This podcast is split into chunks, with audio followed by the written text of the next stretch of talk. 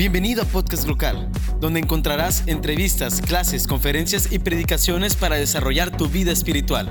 Comenzamos. Pongamos mucha atención porque el día de hoy también Dios quiere hablar de una manera especial a tu vida como Él lo hizo a la mía. Así es que vamos a comenzar con Eclesiastés y el tema de hoy es el problema del materialismo. Y cómo Eclesiastés, tratando en general del propósito de la vida, pero enfocándonos al problema del materialismo. Y déjenme decirles que en la mañana, para los que estuvieron en la mañana, la prédica de Alex estuvo estupenda. Ya me siento argentino diciendo, la rompiste Alex. Estuvo increíble, pero quiero dejar algo claro antes que nada. Cuando él faltaba a la escuela para ir a mi casa, yo le predicaba de Dios. Entonces vamos a comenzar ya con esto. Y vamos a ir a Eclesiastés 2, versículo 12, que fue donde nos quedamos la semana pasada. Y si tú vas abriendo tu Biblia en Eclesiastés 2, versículo 12, te vas a encontrar con una nueva manera en la que el escritor quería encontrar un propósito a su vida. Veíamos la semana pasada que él probó todos los placeres, que era una persona que lo tenía todo, literalmente, una persona que existió, que lo tuvo todo. Es más, el mismo escritor dice, no creo que haya un hombre después que pueda vivir lo que yo ya viví. Y la semana pasada hablaban del placer y de muchos detalles, pero siento que la sociedad y siento que culturalmente vemos los placeres como algo malo también, como los excesos, y vemos que, que sí es cierto, a lo mejor mi vida no tiene que estar basada en placeres. Pero yo cuando leía el capítulo 2, en los versículos del 11 al 26, yo me daba cuenta de algo. ¿Qué pasaría si en lo que ponemos nuestro corazón o nuestro enfoque es en cosas que están bien vistas por la sociedad? ¿Qué pasaría si fueran actitudes que para cualquiera están completamente correctas? Entonces, realmente nos daríamos cuenta en dónde está nuestro corazón o dónde está nuestro enfoque. Y es lo que quiero que empecemos a meditar esta tarde y que dejemos que sea Dios el que hable. Así es que, ¿por qué no cierras tus ojos y oramos? Señor, gracias porque estás con nosotros. Gracias, Padre, porque tú nos amas y porque podemos estar aquí. Gracias Señor por esta palabra que estoy 100% seguro que es palabra que tú quieres darnos a nosotros. Gracias Señor por querer hablar a nuestros corazones. Te pedimos que tú abras nuestro corazón y nuestro entendimiento para poder recibir esto y que pueda quedarse en nosotros, Señor, que pueda ser escrito en nuestro corazón como piedra. Sé con nosotros, Dios, ayúdanos y que no salga palabra torpe de mi boca, sino solamente lo que tú quieras decir, Señor. En el nombre de Cristo Jesús, amén. Eclesiastés 2. Vamos al versículo, primero vamos a llegar al versículo 11 de Eclesiastés. Yo estoy leyendo la versión de la nueva versión internacional. Y dice, consideré luego todas mis obras y el trabajo que me había costado realizarlas y vi que todo era un absurdo y un correr tras el viento y que ningún provecho se saca en esta vida. Qué positivo era el escritor. Qué buena onda, qué bonito pensaba. Dice el versículo 12, consideré entonces la sabiduría, la necedad y la insensatez. ¿Qué más puede hacer el sucesor del rey aparte de lo que ya ha hecho? El versículo 13 Dice, y pude observar que hay más provecho en la sabiduría que en la insensatez, así como hay más provecho en las tinieblas, en la luz que en las tinieblas. Y quiero que te quedes con esto rápido. Qué bueno por el escritor, porque ya no quiso buscar un propósito en los placeres. Ahora dijo, lo busqué en la sabiduría. Y me di cuenta que la sabiduría es más provechosa me di cuenta que el conocimiento es más provechoso que la ignorancia. Me di cuenta que es mejor ser inteligente que ser tonto. Me di cuenta de esto. Y todos decimos, pues claro, pues sí. Estudiar siempre te va a dar oportunidades. Conocimiento siempre te va a traer más. Cuando la gente quiere, tiene ese hambre de aprendizaje, empieza a crecer como persona. Y vemos eso como algo bueno, ¿sí o no? Estudiar. ¿O a poco le van a decir a sus hijos, no estudies? ¿O a poco ustedes no desearían haber estudiado más algunos? Y dicen ahora a este, en este momento de su vida, si hubiera estudiado, ahorita tendría un mejor trabajo, ahorita estuviera ganando más. Y vemos el estudio o el, el conocimiento y la sabiduría como algo provechoso, como algo bueno, una actitud para todos que es buena. Pero ¿qué sigue para el escritor? Dice en el, en el, en el versículo 14, dice, el sabio tiene los ojos bien puestos, pero el necio anda a oscuras. Hasta aquí todo bien. Pero luego dice, pero también me di cuenta de qué? De que un mismo final les espera a todos. Y vemos cómo dice en los siguientes versículos, me dije entonces, si al fin y al cabo voy a acabar igual que el necio, ¿de qué me sirve ser tan sabio? Y concluí que también esto era absurdo. ¿Qué debería de estar pasando por la cabeza del predicador? Para haber dicho, me di cuenta que ser sabio es mejor que ser ignorante. Pero luego, cuando profundicé en el tema, cuando me metía a esto, me di cuenta que el, el sabio y el necio tienen el mismo final. ¿Y cuál es ese final? La muerte. Me di cuenta que por más que estudie, por más que conozca, por más que aprenda, por más que me queme libros, por más que lea la Wikipedia, por más que vea y aprenda algo nuevo, mi final será el mismo que el de la persona que lo ignoró todo. Esto es algo interesante. ¿Cómo trae amargura al corazón del predicador darse cuenta de eso? Darse cuenta de qué sirvió todo lo que estudié. ¿De qué sirvió los títulos profesionales? ¿De qué sirvió haber ido a la universidad y haber sacado un doctorado si la persona que tiene doctorado probablemente la van a enterrar al lado de una persona que ni la primaria terminó? Y eso es algo fuerte. Y no te estoy diciendo que está mal estudiar. Por favor, no entiendas eso. Estudia, aprende. No te estoy diciendo eso. Pero cuando el escritor, cuando el rey se da cuenta de que si miras lo que has adquirido de conocimiento a la luz de la eternidad, la muerte no vale mucho, no vale tanto como yo creía. No es que no sea importante tener conocimiento, pero si lo miras a la luz de una vida en donde tu único final es la muerte, no sirvió de nada. ¿Cuántas cosas han sucedido en estos años? ¿Cuánto ha avanzado la tecnología hasta ahora? Y aún así no hemos podido alargar la vida del hombre. Y aún así no hemos podido vivir más allá de los 110, 120 años. Si acaso llegas hasta, hasta esa edad. Entonces decimos, ¿de qué ha servido centrarme en el conocimiento o meterme tanto a la ciencia y entender el porqué de todas las cosas? Cuando al final me espera lo mismo que la persona que lo ignoró. Entiendo que sea deprimente el mensaje, es parte de, lo siento, así está escrito, yo no lo escribí.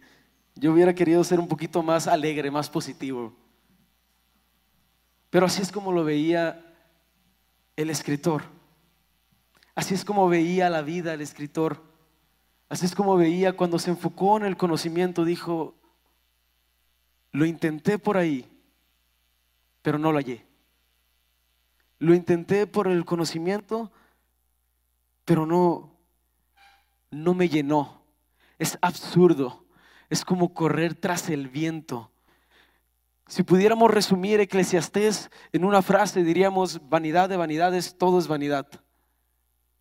Pero la Biblia, cuando menciona vanidad, no se refiere a la vanidad que conocemos nosotros.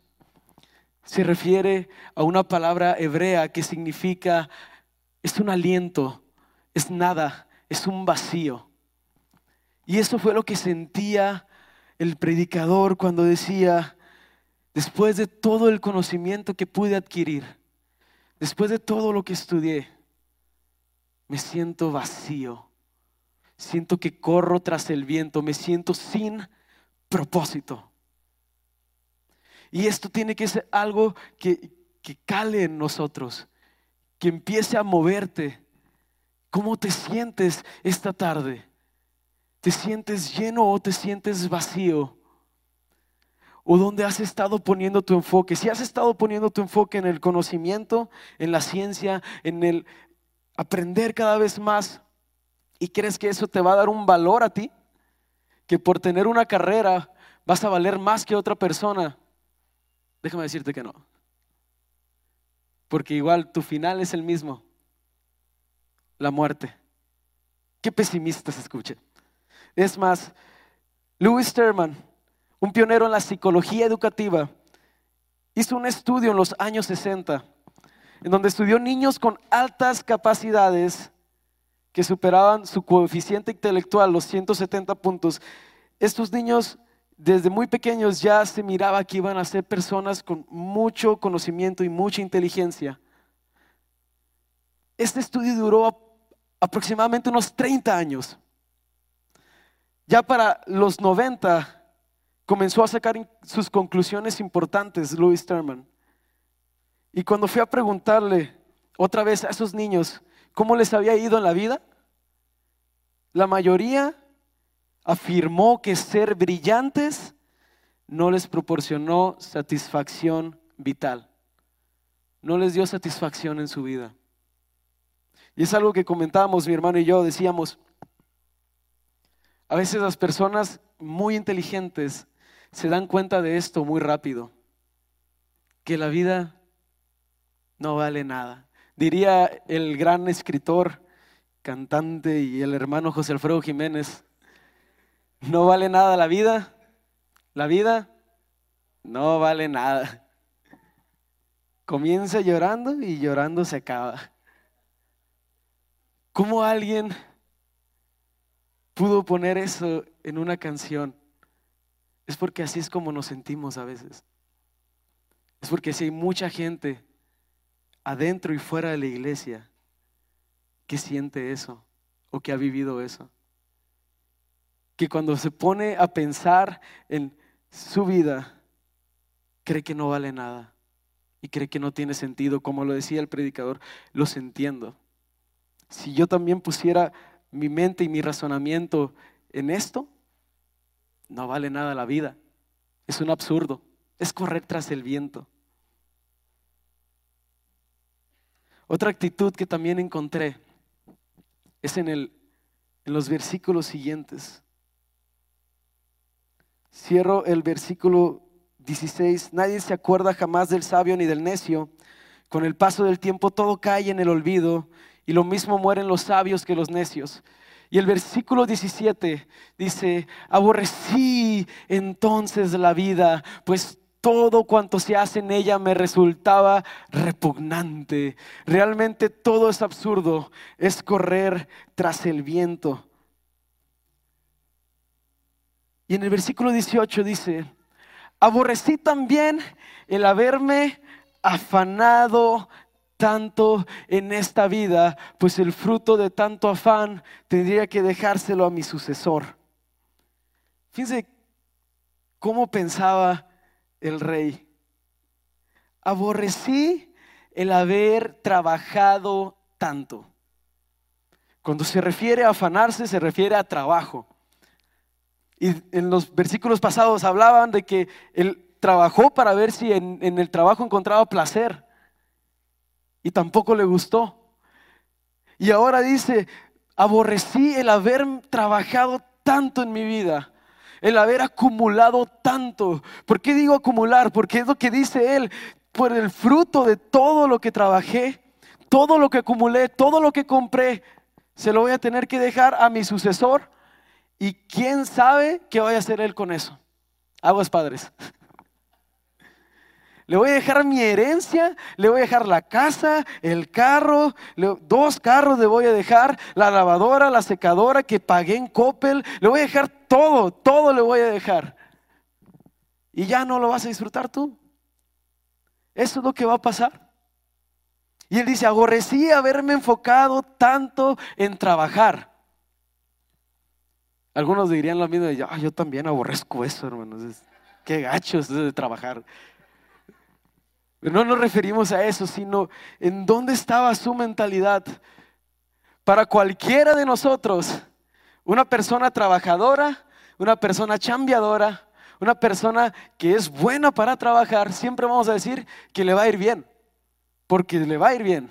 Va a tener oportunidades también. Igual que la persona con conocimiento, el trabajador le busca, anda por todos lados y anda tratando de conseguir un jale, de andar ahí sacando dinero. Y el trabajador es de esta manera, pero si se enfoca solamente en eso, si tu enfoque solamente es trabajar para acumular, para darle a tu familia, porque solamente puedes hacer eso, si tú lo único que te preocupas es cuántas horas extra hiciste, cuánto tiempo estuviste en el trabajo, qué también te está yendo, qué, tan, qué puesto tienes en tu trabajo, entonces, ¿dónde está tu corazón? Porque dice, aborrecí la vida por haberme afanado, aborrecí haber trabajado tanto. Porque quién sabe a quién se lo voy a dejar. Quién sabe si esta persona a la que le deje todo lo que hice va a ser sabio o necio. Sin embargo, se adueñará de lo que con tantos afanes, con tanto trabajo, logré hacer en esta vida. Y esto también es absurdo. Volví a sentirme descorazonado de haberme afanado tanto en esta vida, pues hay quienes ponen a trabajar su sabiduría y sus conocimientos y experiencia para luego entregarle todos sus bienes a quien jamás movió un dedo. Habla de mal educar. Y también esto es absurdo y un mal enorme. Está duro está fuerte, está difícil. Y dice, pues ¿qué gana el hombre con todos sus esfuerzos y con tanto preocuparse y afanarse bajo el sol? Todos sus días están plagados de sufrimientos y tareas frustrantes y ni siquiera de noche descansa su mente. Y también esto es absurdo. Suena como si estuvieran hablando de mi vida. Suena como si estuviera describiendo mis noches que estoy pensando, y si le muevo este cable, y si mañana cuando en cuanto llegue el trabajo hago esto, esto, esto, se va a poder arreglar este problema y no estás descansando en la noche.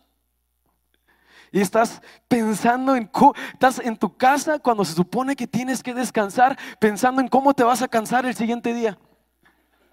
¡Wow! Es increíble ¿Cómo nos preocupamos tanto en nuestro trabajo y en acumular cosas? En la mañana Alex hablaba del, del, materialismo, del dinero, del querer tener cosas. Te digo algo, yo también quiero eso. Te soy honesto, yo también quiero acumular cosas. Parte de mi sueño era ser un gran ingeniero que ganara un buen dinero, que tuviera su buena casa, que tuviera sus buenos carros y poder decir, ah, mira, ese instrumento, yo lo quiero, lo compro. Y poder decir, ah, mira, esto, yo lo quiero, lo compro. No poder batallar y, y poder vivir feliz y satisfecho hasta entonces. Y si ya que sea ingeniero, ya que tenga ese puesto, ya hasta entonces voy a disfrutar mi vida. En ese momento, a lo mejor te puede pasar algo parecido.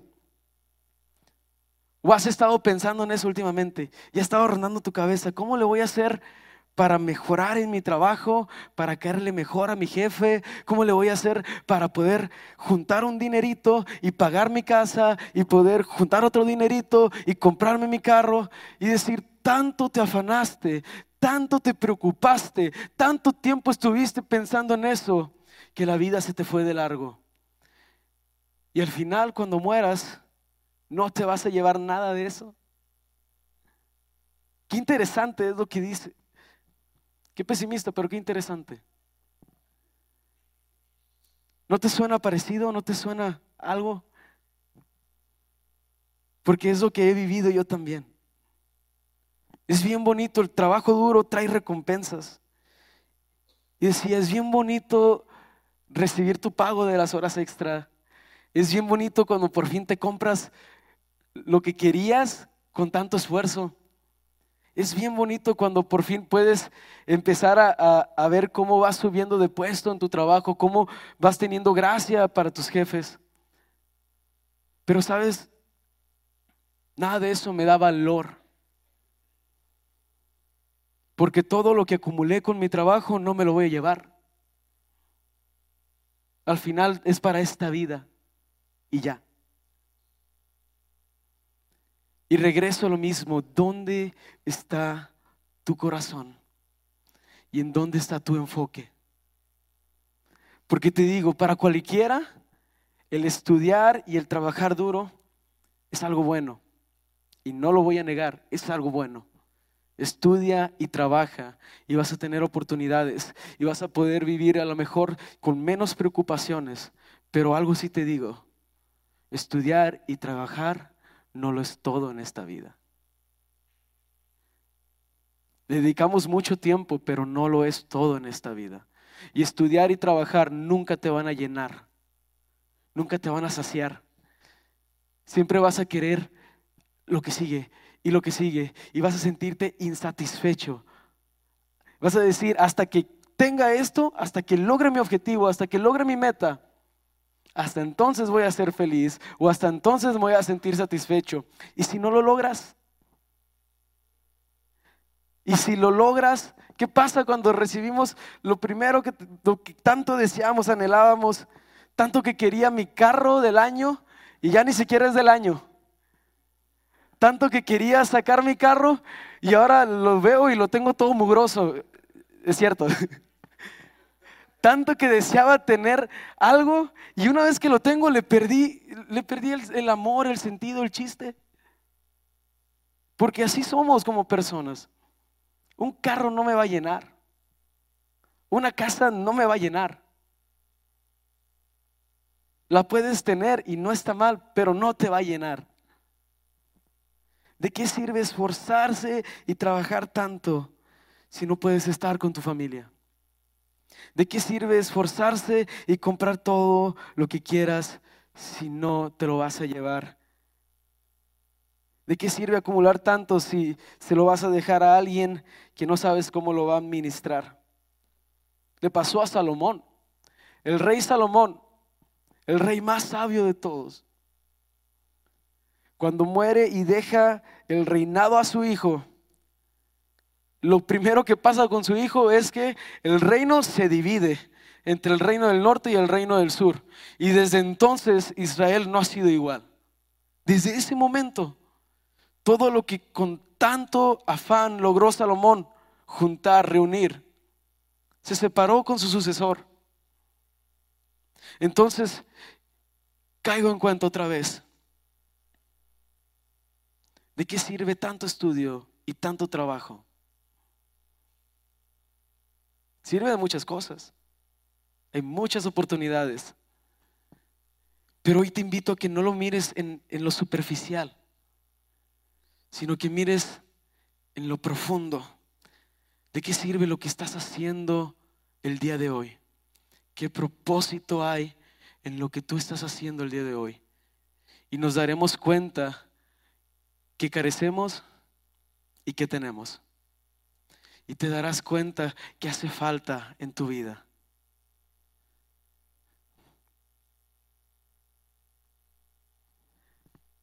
Hay tanta gente que tiene un buen trabajo, que tiene su título universitario, que no va a batallar, que gana bien, que vive bien, que puede comprar lo que quiera. Y aún así ellos están deprimidos. Alex lo mencionaba en la mañana, mencionaba un par de nombres de personas que a pesar de tenerlo todo, terminaron con quitarse su vida porque no le hallaron sentido. Tengo amigos que tienen un mejor trabajo, que ya tienen su título, que ya están trabajando en lo que yo quisiera trabajar, que ya están viviendo lo que a lo mejor yo hubiera querido vivir en este, en este momento de mi vida. Y están pasando por un problema de depresión tan grande que ni siquiera pueden levantarse de su cama a veces. ¿Qué estamos viendo en nuestro corazón? ¿O qué está sucediendo en nuestro corazón? Que está, que está entrando este, esta depresión o esta tristeza. Es porque no estamos satisfechos. Es porque no hemos encontrado un propósito. Y la pregunta es, ¿dónde está este propósito? Amén. ¿Dónde debe estar nuestro corazón? No que no estudies, no que no trabajes, hazlo, pero que no sea tu propósito. Quiero terminar con esto. Antes de, casarnos y durante nuestro matrimonio, mi esposa y yo platicamos mucho sobre nuestros proyectos de vida. Y siempre nos toca hablar de alguien, así es que cuando ella predique va a hablar de mí, no se preocupen. Y hablamos de nuestros planes de vida. Siempre decíamos, y somos muy de números y decir fechas, y para seis meses hacemos esto, y en un año hacemos esto, y en dos años hacemos esto, y en tres años hacemos aquello. Y decíamos, mira, en tres años terminamos de pagar los carros. Comenzamos a comprar una casa con lo que pagábamos los carros. Y para ese entonces a lo mejor ya tenemos un mejor, un mejor trabajo y estamos ganando más. Luego nos dedicamos entonces a pagar la casa y para cuando terminemos de pagar la casa, le tratamos de, adelantar tantito a la casa, de meterle más dinero. Y entonces ya para entonces, entonces ya nos preocupamos por los hijos y vamos a ir viendo, vamos a, va a ser rápido, no vamos a tardar mucho, vamos a hacerlo de esta manera, tenemos pasos, tenemos un proceso y así va a ser. Se me acerca Caro y me dice, no creo que así debe de ser. No creo, no puedo creer que nuestra vida se trate de eso. Que eso sea toda nuestra vida. Que lo único que te enfoques y lo único que debes de hacer es comprar tu carro, comprar tu casa, tener tu familia y se acabó. Y lo que sigue. La vida no la podemos resumir en eso. Y es algo que veía el rey no encuentro valor en lo que hacemos. No encuentro un valor en lo que sé. No encuentro el valor de mi vida en nada de eso. Esto es algo importante porque Él cierra con estos últimos versículos que cambian completamente el mensaje. Hasta ahorita ha sido la persona más triste que he escuchado ha sido la persona más deprimida que he escuchado. Y eso que he escuchado a José Alfredo Jiménez. Pero ha sido la persona más triste que he escuchado. La vida no vale nada, todo es absurdo, todo es vanidad, es correr tras el viento. Pero en los versículos 24 al 26 cambia la manera en la que escribe, cambia la manera en la que dice este mensaje. Hasta ahorita todo ha sido malo, malo, malo, malo. Y al final dice, pero ¿sabes qué? Nada hay mejor para el hombre que comer y beber y llegar a disfrutar de sus afanes, porque he visto que esto también proviene de Dios. Quiero que entiendas eso. Porque ¿quién puede comer y alegrarse si no es por quién. Ahora Él dice, he visto que, que disfrutes el fruto de tu trabajo, que disfrutes a tu familia, que disfrutes tu casa, que disfrutes tu carro, que disfrutes tu sonido que compraste, que disfrutes ese asador increíble de cuatro quemadores con uno extra para los frijoles, que lo disfrutes. Pero disfrútalo con Dios porque son un regalo de... Eso es lo que está diciendo el predicador. Dice, me doy cuenta que la vida no valía nada para mí. Porque no estaba poniendo mis ojos en donde debían de estar. Te lo digo, vas a, vas a tener mucha gente a tu alrededor que está muy enfocada en trabajar hasta su vejez o que está muy enfocada en terminar su maestría, su doctorado. Y qué bien por ellos. Pero hay una cosa que les va a hacer falta y que tú y yo podemos tener en este momento. Y es satisfacción de parte de Dios. Es poder disfrutar lo que recibimos porque proviene de Él. Es poder entender esto. Antes yo creía que ser materialista era desear tener muchas cosas, desear comprarte toda la tienda, la que quieras. Y algo que aprendí es que ser materialista también es el querer acumular conocimiento y el querer acumular cosas por medio de nuestro trabajo. Simplemente con el propósito de sentirnos bien. Digo algo, tu valor no está en lo que sabes, no está en tus estudios y tu valor no está en tu trabajo. Tu valor está en Dios y lo que hizo en la cruz por ti. Allí está tu valor. Porque yo no valgo nada para esta vida.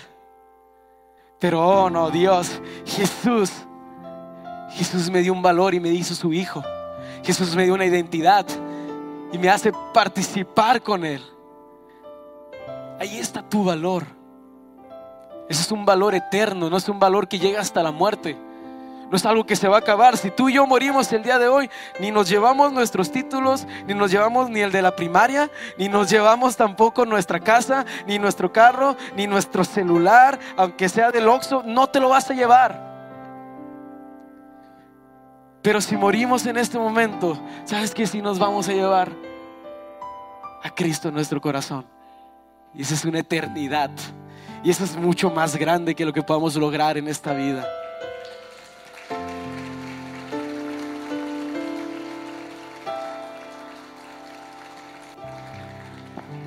Jesús es la respuesta. Y aunque todavía no estaba Jesús, no había caminado por esta tierra para cuando Eclesiastés fue escrito. Yo veo en Jesús el cierre perfecto para todo lo que decía el predicador. Jesús en Mateo 6, 25 Dice, por eso les digo, no se preocupen por su vida, que comerán o beberán, ni por su cuerpo, cómo se vestirá. No tiene la vida más valor que la comida y el cuerpo más que la ropa. Y los versículos 32 y 33 dicen, los paganos andan tras todas las cosas, todas estas cosas, pero el Padre Celestial sabe que ustedes la necesitan. Más bien busquen primeramente el reino de Dios y su justicia y todas estas cosas les serán añadidas.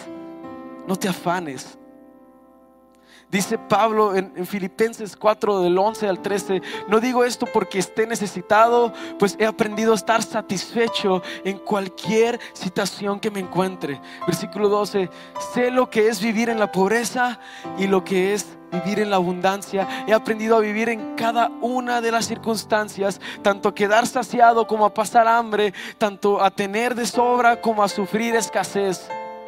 Todo lo puedo en Cristo que me fortalece veo una satisfacción en Pablo, no importando su situación. Puedes estudiar, puedes trabajar, puedes acumular cosas. Pero la verdadera satisfacción solamente te la puede dar Dios. Solamente Él te puede llenar. Incluso Pablo dijo, si alguien tiene de, qué estar orgulloso soy yo. Tengo títulos por donde sea, lo, lo he estudiado todo. Y todo eso lo tengo por basura con tal de seguir a Cristo. No es que no sea importante lo que estudiaste, pero si lo comparas con tal de seguir a Cristo, no hay valor. Entonces, ¿dónde está tu valor? ¿En lo que estudiaste y en lo que trabajaste? No, está en Cristo. El materialismo es una actitud enfocada en lo que hemos logrado. El contentamiento está enfocado en lo que Dios hizo por ti. Tu satisfacción no está en lo que has logrado. Tu satisfacción debe estar en lo que Él ya logró por ti. Si es que no dejes que tu diario vivir empiece a, a comer tu corazón empiece a robar tu atención de lo más importante que es Dios. ¿Por qué no hacemos una oración?